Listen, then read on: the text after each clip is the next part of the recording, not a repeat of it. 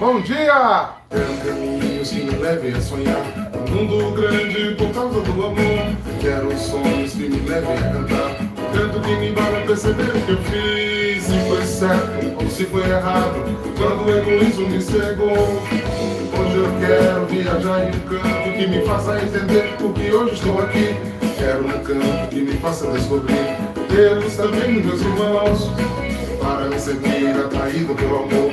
Nele mergulhado como um filho bem amado que mesmo percebeu que sou livre, que o amor me coloca em comunhão. Pois tudo é dele e tudo ele pensou. Renovado, um caminho que Jesus inaugurou. Novo, renovado, tudo novo, restaurado pelo amor. Novo, renovado, um caminho que Jesus inaugurou. Novo, renovado, tudo novo, restaurado pelo amor.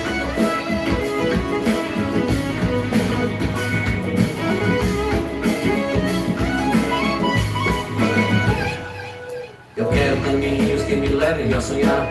Mundo grande por causa do amor. Eu quero sonhos que me levem a cantar. Um canto que me faça perceber o que eu fiz Se foi certo ou se foi errado. Quando o egoísmo me secou Hoje eu quero viajar em um canto que me faça viver O que hoje estou aqui.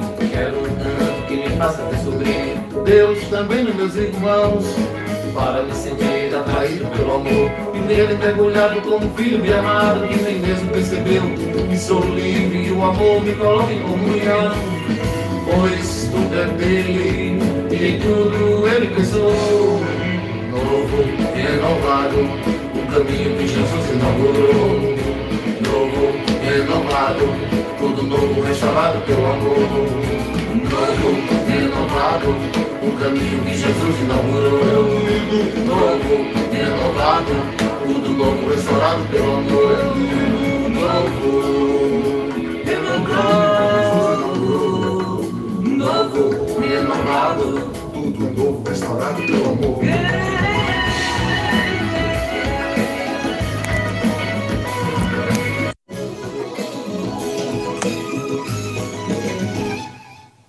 É interessante a gente falar de amor, não é, povo santo? Porque parece que não fica velho nunca. Já faz nove anos, acho mais de dez que eu compus essa música. E é sempre interessante falar do amor. Para quem não sabe, essa música foi feita né, baseado em dez temas de encontro do EJC, ao qual era o diretor espiritual.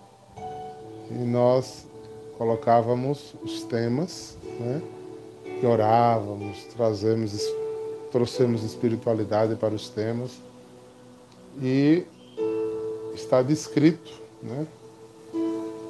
Se você pegar os 10 anos que eu, até o dia que eu fiz essa música, estava descrito aí os 10 primeiros temas no qual eu, como diretor espiritual, dirigente espiritual da JC da Auxiliadora, fizemos os dez primeiros anos. Mas ainda fiquei mais cinco, né? Mais cinco anos em Auxiliadora. Foi uma experiência bem interessante. E eu fiz essa música para homenagear o ano que foi o último, né? novo, tudo novo, renovado. Você está vendo, Vanessa Aires? Se você pegar, o primeiro foi Nada Pequeno do Amor é Grande. Né? Quero caminhos que me levem a sonhar um mundo grande por causa do amor. E aí eu vou descrevendo o tema dos 10 anos em uma palavra, uma linguagem poética. Foram anos muito felizes de minha vida, pastoral também. Deus me preparava para muito, né? E é assim, a vida é um é uma construção eterna. Né? E essa é a riqueza de ser igreja. Sermos por inteiro aonde Deus nos coloca. Eu gosto muito da, da frase que agora me foge a cabeça de quem é, né? que a gente tem que florir aonde Deus nos plantar. E não se consumir de ansiedade pelo que será, mas ser de fato aquilo que Deus espera de você naquele instante. Tenho dito isso muitas vezes e repito. Houve grandes martírios e testemunhos de martírio na igreja, de sangue. Hoje somos chamados a dar testemunhos de martírio éticos em alguns lugares, como aqui no Brasil. Martírios éticos, martírios testemunhais É de Clara de Assis, né? Muito bem. Muito bem. Só podia ser de uma inspirada do Espírito Santo. É... Martírios de decisão, onde a gente não tem medo de perder, mas se propõe a ganhar por uma decisão de ir ao encontro. Esse é o Evangelho de hoje. Mas isso, com essa decisão de ir ao encontro do amado, que é Jesus, você vai se martirizar para muita coisa. Você vai ser perseguido, maltratado, xingado, não compreendido. E você tem que aprender com doçura, com resignação, saber dizer seu sim e seu sim ser sim. Ou dizer que não quer e seu não seja um não. Porque o caminho do meio, o caminho da mornidão, é o caminho da dúvida, é um caminho maligno que nos leva à perdição. A gente nunca se define o que é e o que quer ser. Uma das coisas que Deus mais inspira meu coração ultimamente é trabalhar com os filhos espirituais, que eles se definam. Quem eu sou. Porque só quem sabe o que é, sabe aonde quer chegar. Ora, ora eu gosto da oração, Ora eu gosto de outro, de outro, de outro, de outro, de outro. Eu posso beber e ouvir muita coisa, mas quando eu sei quem eu sou. Isso em todos os ramos da minha, das nossas vidas. E no ramo profissional também, cada vez mais os profissionais são específicos. Por isso os números de pós-graduações de especializações se multiplicam no mundo pós-moderno. Que as pessoas precisam ser. Elas podem até ter o conhecimento geral, mas elas serão identificadas por um ser próprio, específico, determinado, que faz toda a diferença. Não é? E a história dessa mulher hoje no Evangelho fez ela dar um passo descomunal. Um passo que muitos não acreditavam.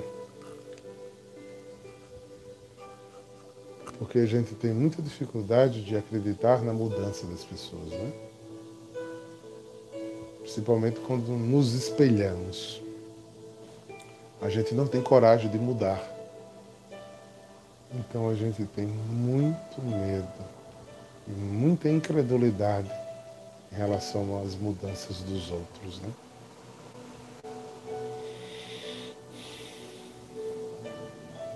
Por exemplo, já faz 12 anos que eu sofri uma grande mudança teológica, espiritual na minha vida.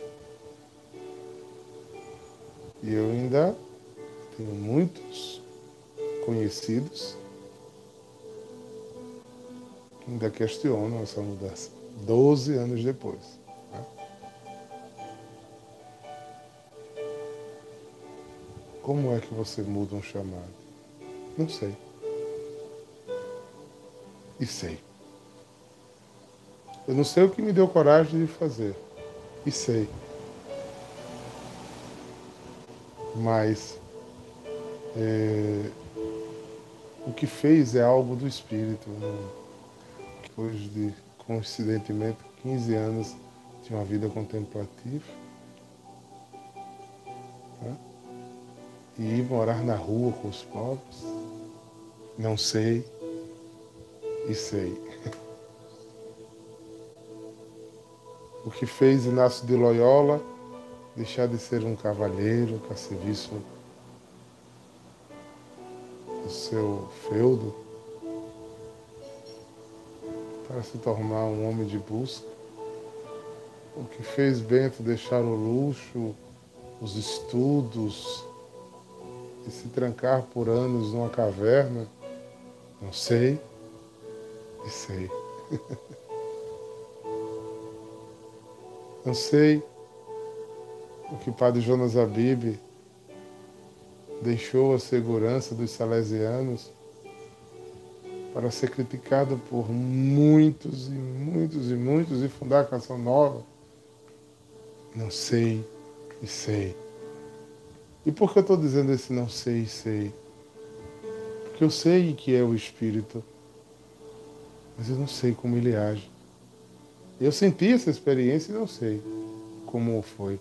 Porque, como a palavra de Deus diz, a gente não sabe de onde vem, nem para onde vai. Ele sopra onde quer e como quer. Não existe uma hora prevista para isso. Existe um molde, a escolha.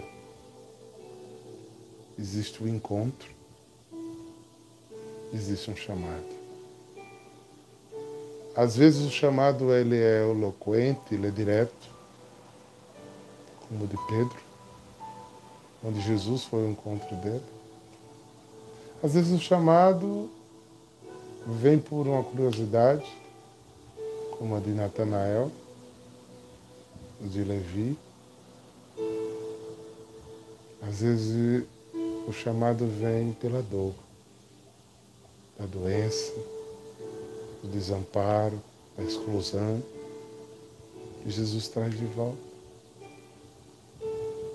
Às vezes o chamado vem pela compaixão, como diante da viúva. Não importa o jeito.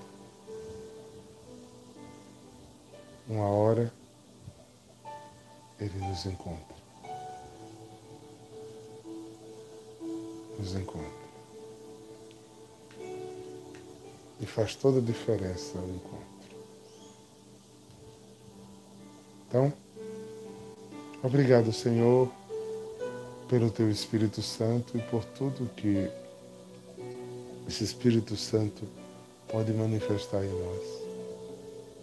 Por isso eu te invoco, Santíssima Trindade, em nome do Pai, do Filho e do Espírito Santo. E te peço, esteja conosco para que a escuta da palavra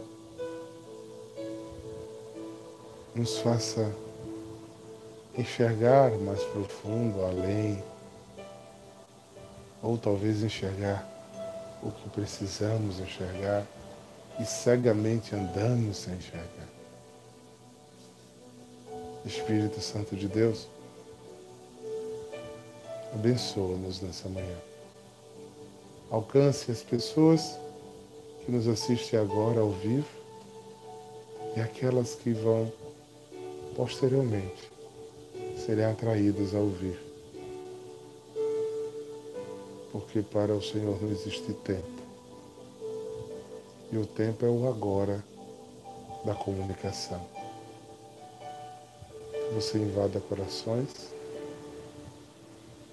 e cubra-nos com vossas asas porque precisamos de Ti. Amém, amém, amém. Pois é, retomemos o texto. Esse texto que está hoje em Lucas 7, do 36 a 50.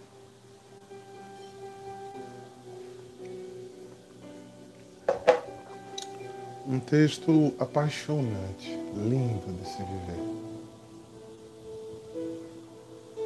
Porque precisamos viver o texto. Viver.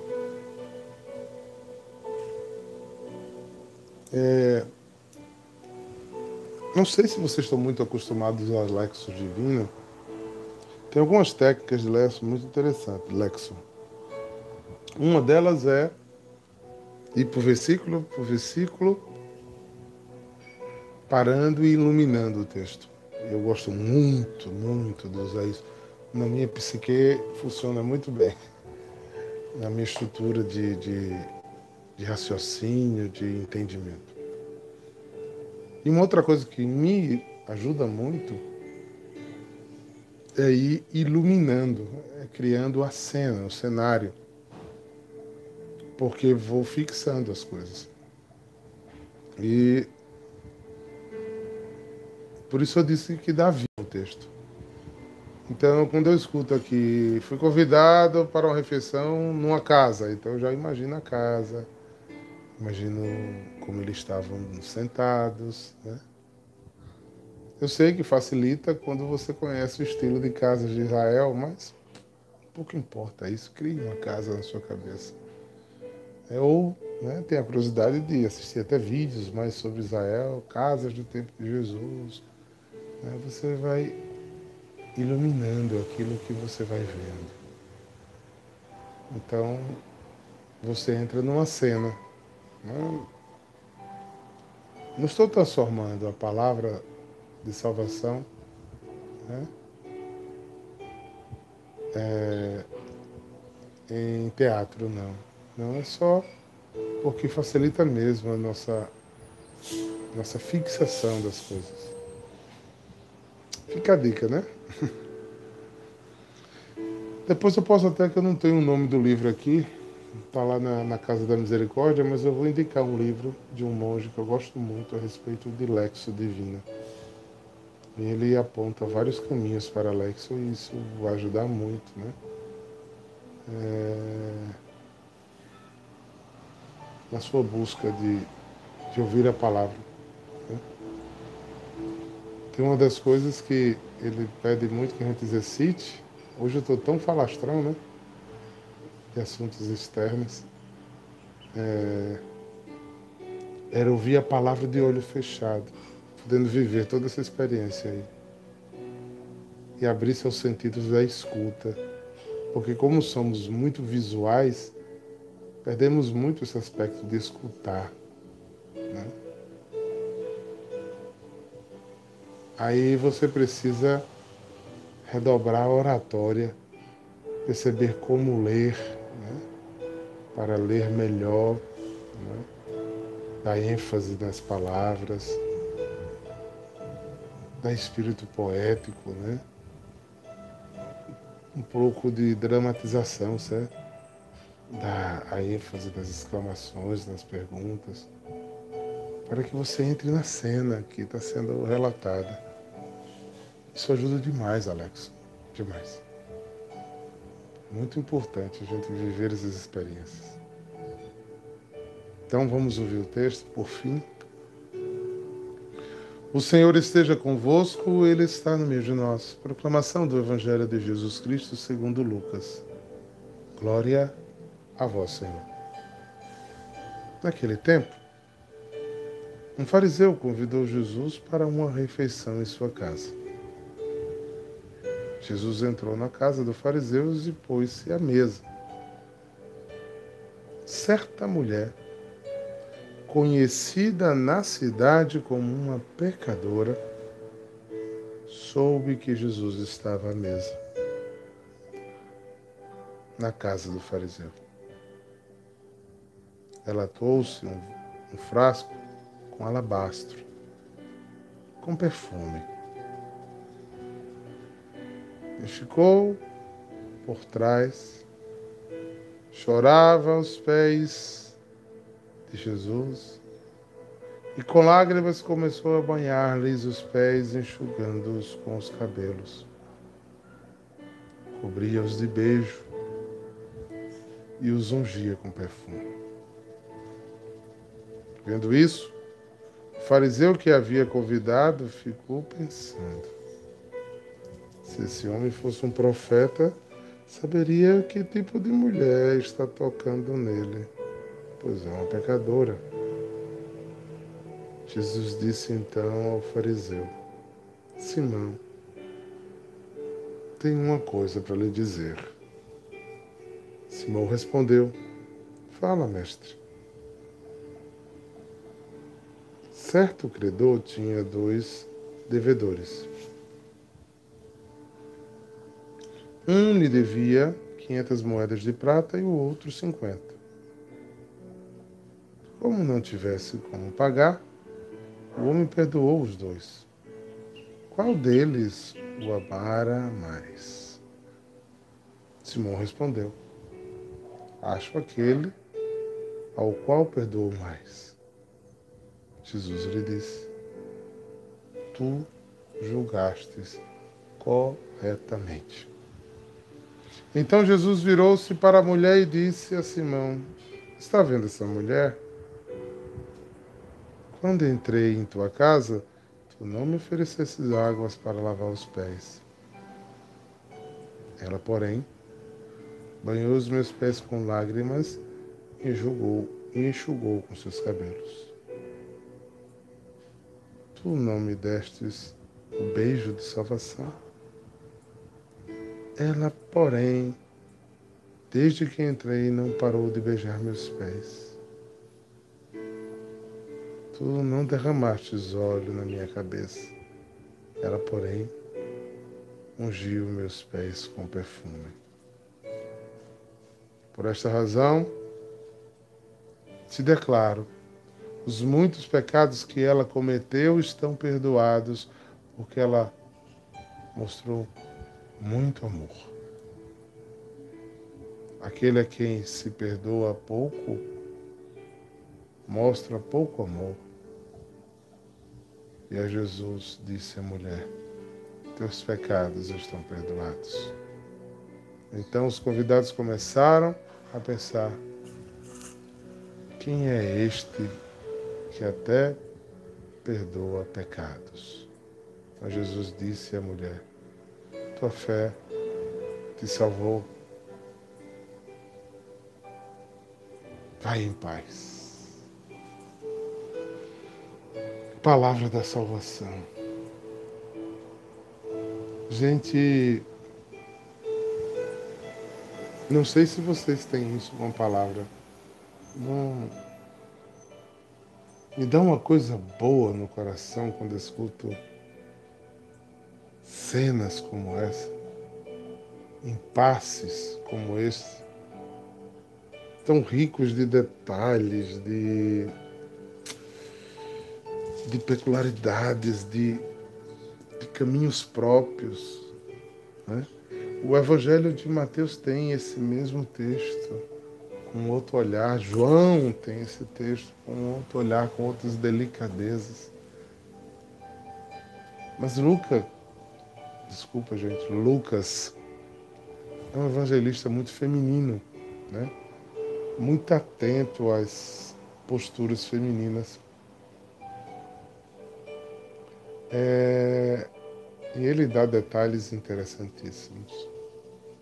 Então, eu vou fazer uma exegese um pouco desse texto para iluminar a cena de vocês agora. E depois a gente faz uma hermenêutica, faz um, o que é que o Espírito Santo nos sopra neste dia, não é? Vamos lá. Naquele tempo, um fariseu convidou Jesus para uma refeição em sua casa. Bem, a gente vê muito mais textos de fariseus no meio da multidão, ó, sendo grosseiros com Jesus, né? sendo indiferentes com Jesus, atacando Jesus. E aí que a gente mostra novamente aquela distinção, né? Nem todo fariseu é ruim. O farisaísmo era uma casta judaica de homens muito virtuosos. Mas por que Jesus falou tanto dos fariseus? É porque no meio de um chamado de tanta virtude, quem não tem virtude chama mais atenção. O que é que chama mais atenção? Um vocacional fazer um pecado público ou eu como fundador da adoração? Então, quanto mais você tem uma posição de, de destaque né, da pirâmide, mais é difícil, né? Mas você precisa se preocupar com o testemunho que você está dando. Então, como os fariseus eram homens da lei, da regra, que viviam, né, que eram chamados a viver a palavra na radicalidade. Mas Jesus disse: olha, o discurso não está batendo com a prática. Então, aí chegou os nossos tempos, né? Eu vejo, ah, você quer o fariseu. Pelo menos fosse um fariseu, às vezes nem um fariseu é. Né? Não é nem alguém que busca a palavra. Porque a palavra fariseu ficou sendo associada ao hipócrita. Né? Alguém que representa. Mas é só um adeno que nem todos são assim. Então esse fariseu era inclusive amigo de Jesus. Né? Porque um judeu só chama outro para casa se ele tiver uma amizade. Não é como nós ocidentais. Apesar que depende da região do Brasil, tem região do Brasil que você não pode chegar na casa das pessoas sem ser convidado, né? Aqui no Nordeste, as pessoas têm o costume de passar para dar um oi, tomar um café, entra e vai para a cozinha. Isso é uma coisa bem nordestina, né? Mas nem todo canto é assim. Né? E na Europa e em outros países aqui não é mesmo. Né? Para certas regiões da Europa, você chamar alguém para casa, para sua casa, você até convida para ir para um restaurante, que já é um passo de coleguismo. Né? O ato de comer junto já é uma coisa legal, né? já é uma demonstração de coleguismo. Mas levar para sua casa é algo muito. É muito. Isso no Oriente é muito claro. Né? Para um judeu lhe chamar se você o, é, tiver um convite de um judeu para ir na casa dele, né, ele tem um laço de amizade com você muito significativo. Né? Muito significativo.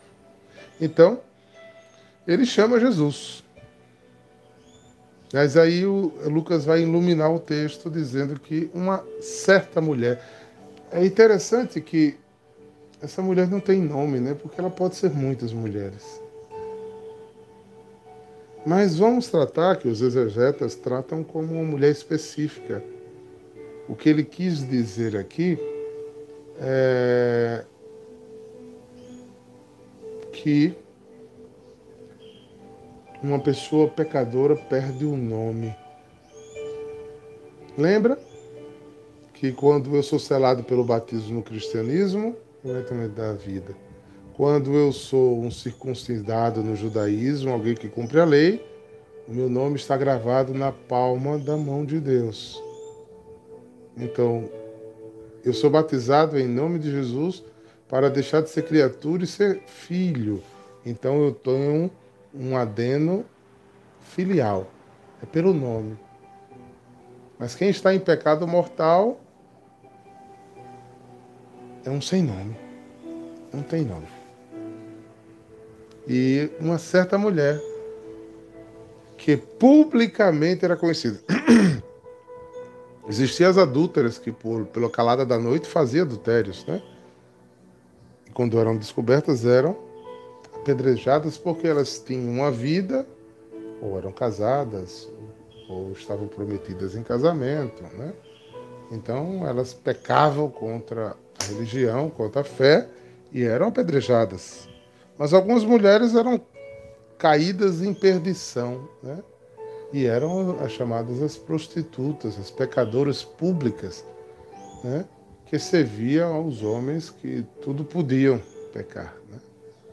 Então, elas viviam à margem da cidade, elas não tinham direito a culto, ela não tinha direito a, a entrar no templo, oferecer sacrifício, porque elas eram sujas, pecadoras, elas não tinham nome, elas eram tratadas como qualquer. Né? Então, essa certa pecadora soube que Jesus estava na mesa de um fariseu. Não vamos entrar aí na questão se ela conhecia o, o Simão ou não. Vamos só entrar no mérito que ela soube. Porque em cidade pequena é assim, quando há um evento, todo mundo sabe. E aí vamos construir a cena. Os judeus não usavam mesa, usavam tapumes grossos de, de linhão para pôr a comida. E as pessoas deitavam, é, sentavam-se meio deitados, né? os pés assim esticados, para se apoiar. Se apoiava num braço e com o outro ia comendo aqui. Ó. Então estavam apoiados assim ó, comiam. É por isso que a cena diz que ela estava por trás. Jesus estava de frente para a mesa, né, para aquele linhão onde estava a comida disposta. E ela ficou por trás. E é por isso que se lavava os pés, porque os pés ficavam muito próximos da comida. Então a mesa era bem esticada e os pés ficavam meio na frente da comida, da cabeça, perto da cabeça do outro. Então era importante que se purificasse os pés. Mas vamos depois eu entro em detalhes mais dos pés. Então, essa mulher pecadora soube que Jesus estava e trouxe um vaso de alabastro. Alabastro é um perfume caro. E por que chama unção? Porque ele é oleoso. Então, nardo, alabastro, é? são, são perfumes caríssimos. Até hoje são caros. Né? Hoje não são tão caros como eram. Né? Sândalo, no Oriente, mas eram muito caros. E as prostitutas, para sobreviver, vendiam o corpo, mas precisavam estar perfumada. Acesso à água não era algo tão fácil. E o alabastro, por exemplo, ele não era só perfumando, mas ele era, digamos, um antisséptico. Então elas se purificavam muito com esse tipo de, de, de essência. Por conta do uso dos homens, elas precisavam estar cheirosas. E às vezes elas juntavam o dinheiro da vida inteira para ter um vaso, porque uma prostituta perfumada tinha mais clientes. E, ou seja, era a sua ferramenta de trabalho. E era caríssimo. E ela traz isso para limpar os pés. Ficando por trás, chorava aos pés de Jesus. E com suas lágrimas começava a banhar os pés, enxugando com os cabelos e cobrindo de beijos e ungindo com perfume. Aqui tem algumas coisas interessantes. O choro do arrependimento. Por trás, ela não enfrentou Jesus de frente. Jesus estava aqui de frente para a mesa, deitado. Ela estava aqui atrás, enxugava do calcanhar para, o, para os dedos, lavava, né? debruçou-se sobre os pés. Não veio encontro a Jesus. Por quê? Porque o fato dela ter entrado na casa já foi um fato chocante. Né? Um fato chocante. É, porque ela é impura. O fato dela se prostrar fez com que ela, se ela tivesse entrado sedutora, eles tinham botado ela para fora. Mas ela entrou, né? também para preparar o corpo, Marisa. É, o fato de dela se prostrar já, já era uma atitude de arrependimento. E o choro convulsivo que molhava os pés de Jesus. Mas aqui tem uma cena que incomoda os fariseus. Uma mulher judia não mostrava seu cabelo em público, por isso elas usavam véus, porque ou lenços, né? que a gente chama hoje de véu, e a gente vê muito nas imagens de Nossa Senhora, esse véu solto, não era bem assim. Eram, eles protegiam o cabelo, porque o cabelo é um, um elemento sedutor da mulher, que coloca a mulher em um estado de. aumenta o estado de beleza da mulher. Então, de sedução da mulher. Então, por isso se cobre o cabelo para não fazer os homens pecar. E a prostituta, na rua, ela tinha que andar de cabelo coberto, senão ela ia presa. Lá dentro de sua casa de prostituição, ela soltava os cabelos para seduzir os homens. Então, nesse momento, ela afasta, tira o véu e enxuga, e isso incomoda o fariseu, porque parecia um ato um ato sedutor. Mas deixou eles confusos, porque ela não se aproximava do corpo de Jesus e só beijava os pés. E para um judeu, o pé é o, a parte do corpo impura, porque pisa na sujeira, na rua. Aí você eu teria que entrar em várias citações aqui de Levítico para você ver a questão das purificações dos judeus. Né? Então eles, eles entravam nessa questão aí de purificação, de lavar os pés, de purificar.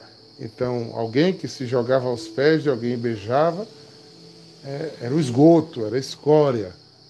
E ela só não beijava, chorava e o choro lavava os pés daquele homem e para que não molhasse as coisas, ela com o cabelo longo dela enxugava e jogava bálsamo, cessou a casa porque alabastro é forte, imagina o cheiro. As casas não eram casas com janelas, né? então aquilo impregnou a sala. Né? E aquela cena impactou todo mundo, todo mundo parou de comer. E o Lucas diz que depois de descrever toda essa cena, Lucas diz o pensamento do fariseu, que gostava de Jesus, que devia ser um judeu, um fariseu reto, senão que é bem claro, sentou na mesa dos pecadores. Quando Jesus sentava na mesa dos pecadores, era dos pecadores. Aqui ele estava na mesa de um fariseu, que era colega dele, Simão, ele chamou até pelo nome. Então devia ser um homem justo, mas ali o homem justo se achou melhor do que aquela pecadora. E disse assim, na mente. Não teve coragem nem de provocar Jesus. É. Se ele soubesse quem ela era, ele não deixava ele pegar nele. Porque quando eu pego num pecador, eu me torno impuro. Você sabe, gente, até hoje. Por exemplo, alguns judeus ortodoxos, a gente quando está em Israel, eles não descem nem no mesmo elevador que a gente, para que a gente não toque neles e não os torne impuros. Imagine ser tocado por uma prostituta, por uma mulher da vida. E se ele fosse profeta? Por quê? porque o, os profetas tinham clara evidência. Ele era justo, era amigo de Jesus, mas era muito difícil para aqueles homens entender que um homem que nasceu em Belém, que morava em Nazaré, que andava com um bando de gente pobre, era o Messias. E era um homem cheio de dons de Deus. Naquele momento ele questionou porque ele chegou perto demais do pecado. Mas Jesus é o único homem que enfrenta chegar perto da podridão para salvar alguém. Tornou um verme para salvar a muitos. A ousadia de Jesus de alcançar os desvalidos é, é encantadora. E esse homem, interiormente, quantas vezes você já foi tomado por esses pensamentos diabólicos, se apartou do caminho da salvação que foi te dado, porque você se achou alguém com direito de julgar, de condenar, de se achar melhor, de deter a verdade. Foi isso que esse fariseu fez naquela hora. Foi isso que estava adoecendo a alma daquele fariseu. Este momento foi um momento de cura para todo mundo. Foi curada a mulher foi curado, o fariseu. Todos ficaram curados, porque que verdadeiramente não importa o lado que você esteja, do católico certinho que critica o pseudo-católico ou católico que caiu em pecado, se os dois estiverem na presença de Deus, eles serão curados.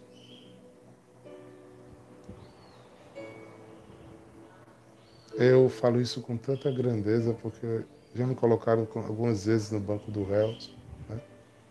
enquanto alguns me acusavam. Outros fariseus que sentavam à mesa comigo diziam: será se ele é, se ele não é? E afastados pelo espírito da dúvida maligna, me espreitavam como este fariseu. Eu já vivi isso.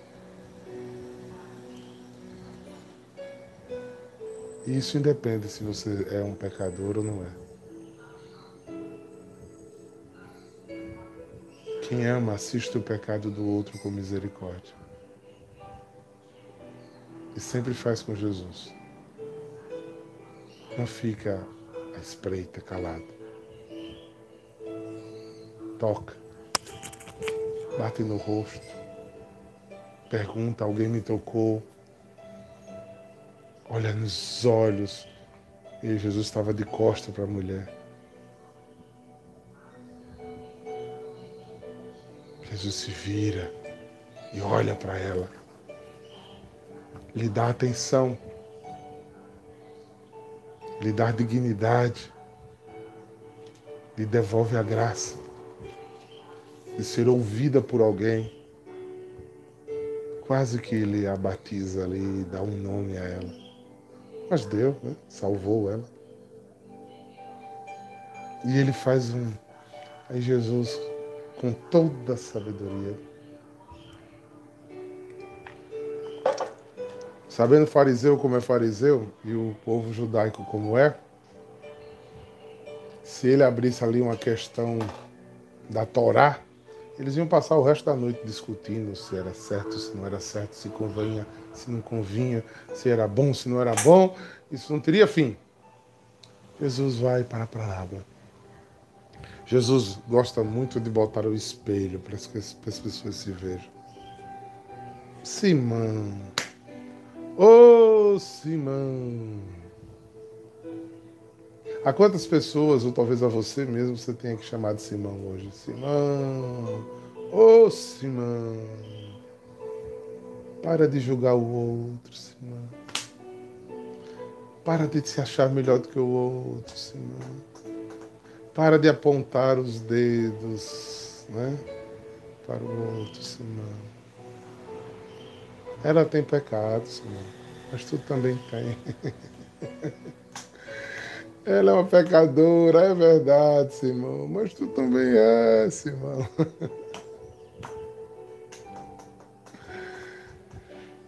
Como somos ávidos, somos ávidos de ver o pecado do outro, né? E de pedir justiça mas como botamos embaixo do véu os nossos pecados, os nossos erros. E quando já erramos muito, e Jesus não nos condenou, mas agora a gente se levanta condenando, né? Eita, eita, eita. Olha a viga, né, Juliana Lins? Juliana Lins. Então, aí Jesus se vira para Simão e faz essa, essa parábola e diz: Não, Senhor, quem ele perdoou mais. E aqui até né, eu estava relembrando aqui uma coisa interessante. Na, no grego, o radical bark, né, amar, amor né, pode ser entendido como agradecimento.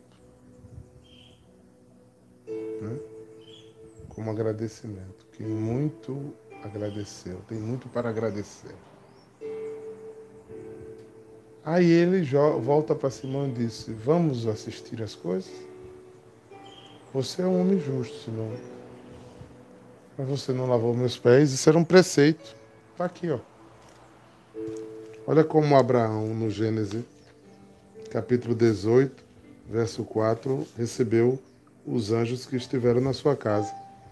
Farei que traga uma bacia com água para que lave os vossos pés e para que descanse sobre as águas. Era um costume respeitoso, para que não tivesse sujo, para que tivesse purificado. Né? E tem mais passagens em Levítico, em Deuteronômio. Mas eu gosto dessa passagem de Abraão, porque Abraão, quando vê os três anjos, ele manda Sara fazer pão, assa carne, é, lava os pés, perfuma a cabeça, faz tudo. E Simão, que era amigo de, de, de Jesus. Era tempo de calor, chegou, Jesus chegou suado, ele não deu um perfume para Jesus tirar um pouco da catinga do suor, não passar aquele pano quente, com pano molhado quente com um azeite para purificar-se um pouco. Não lhe deu o ósculo de respeito, de admiração, que era um beijo que se dava no rosto, aquele beijo que Judas deu em Jesus, que só se dá em alguém que você respeita e ama, que você mostra fidelidade para com ele. Os judeus até hoje dão esse beijo, o ósculo, o shalom da fidelidade. Você não me deu nada disso, Simão. E essa pecadora me deu beijo da humilhação nos pés. Lavou os pés que você não me lavou. Gastou horrores perfumando os meus pés, o que eu vou sujar daqui a pouco de novo. Se misturou com minha sujeira, limpando com os cabelos, que é o lugar da sensualidade, do, da honra da mulher. É, meus irmãos, foi assim. Quando nos apresentamos a Jesus quando somos, Jesus curou e salvou aquela mulher. Perdoando os pecados, devolveu a ela a vida. E foi se confrontando com o espírito de superioridade e julgamento e da verdade de Simão que diante de Jesus Simão ficou curado de se sentir melhor do que os outros. Quando temos verdadeiras experiências com Deus, podemos retomar caminhos obedientes e castros, caminhos purificadores. Tenho certeza que aquela mulher não voltou mais para aquele caminho.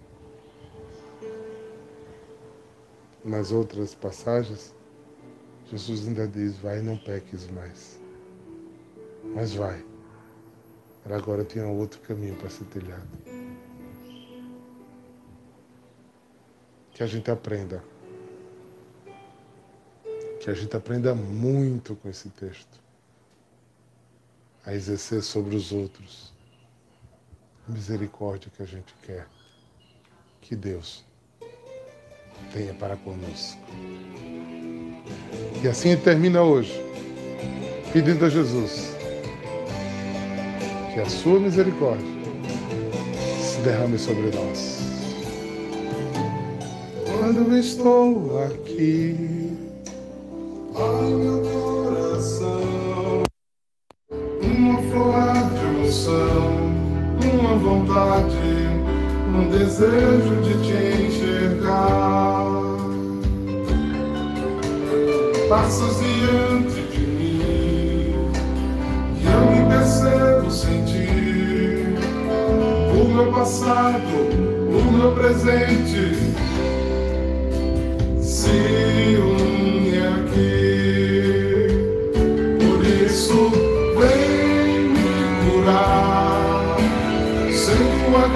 só não posso ficar.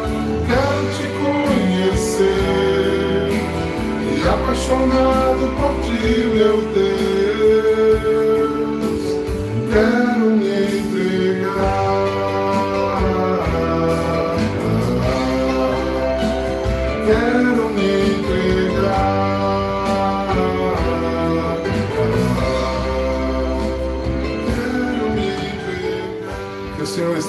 Teu coração, te dando vida nova lavando-te com a misericórdia infinita dele, perdoando os teus pecados e te dando cura e salvação.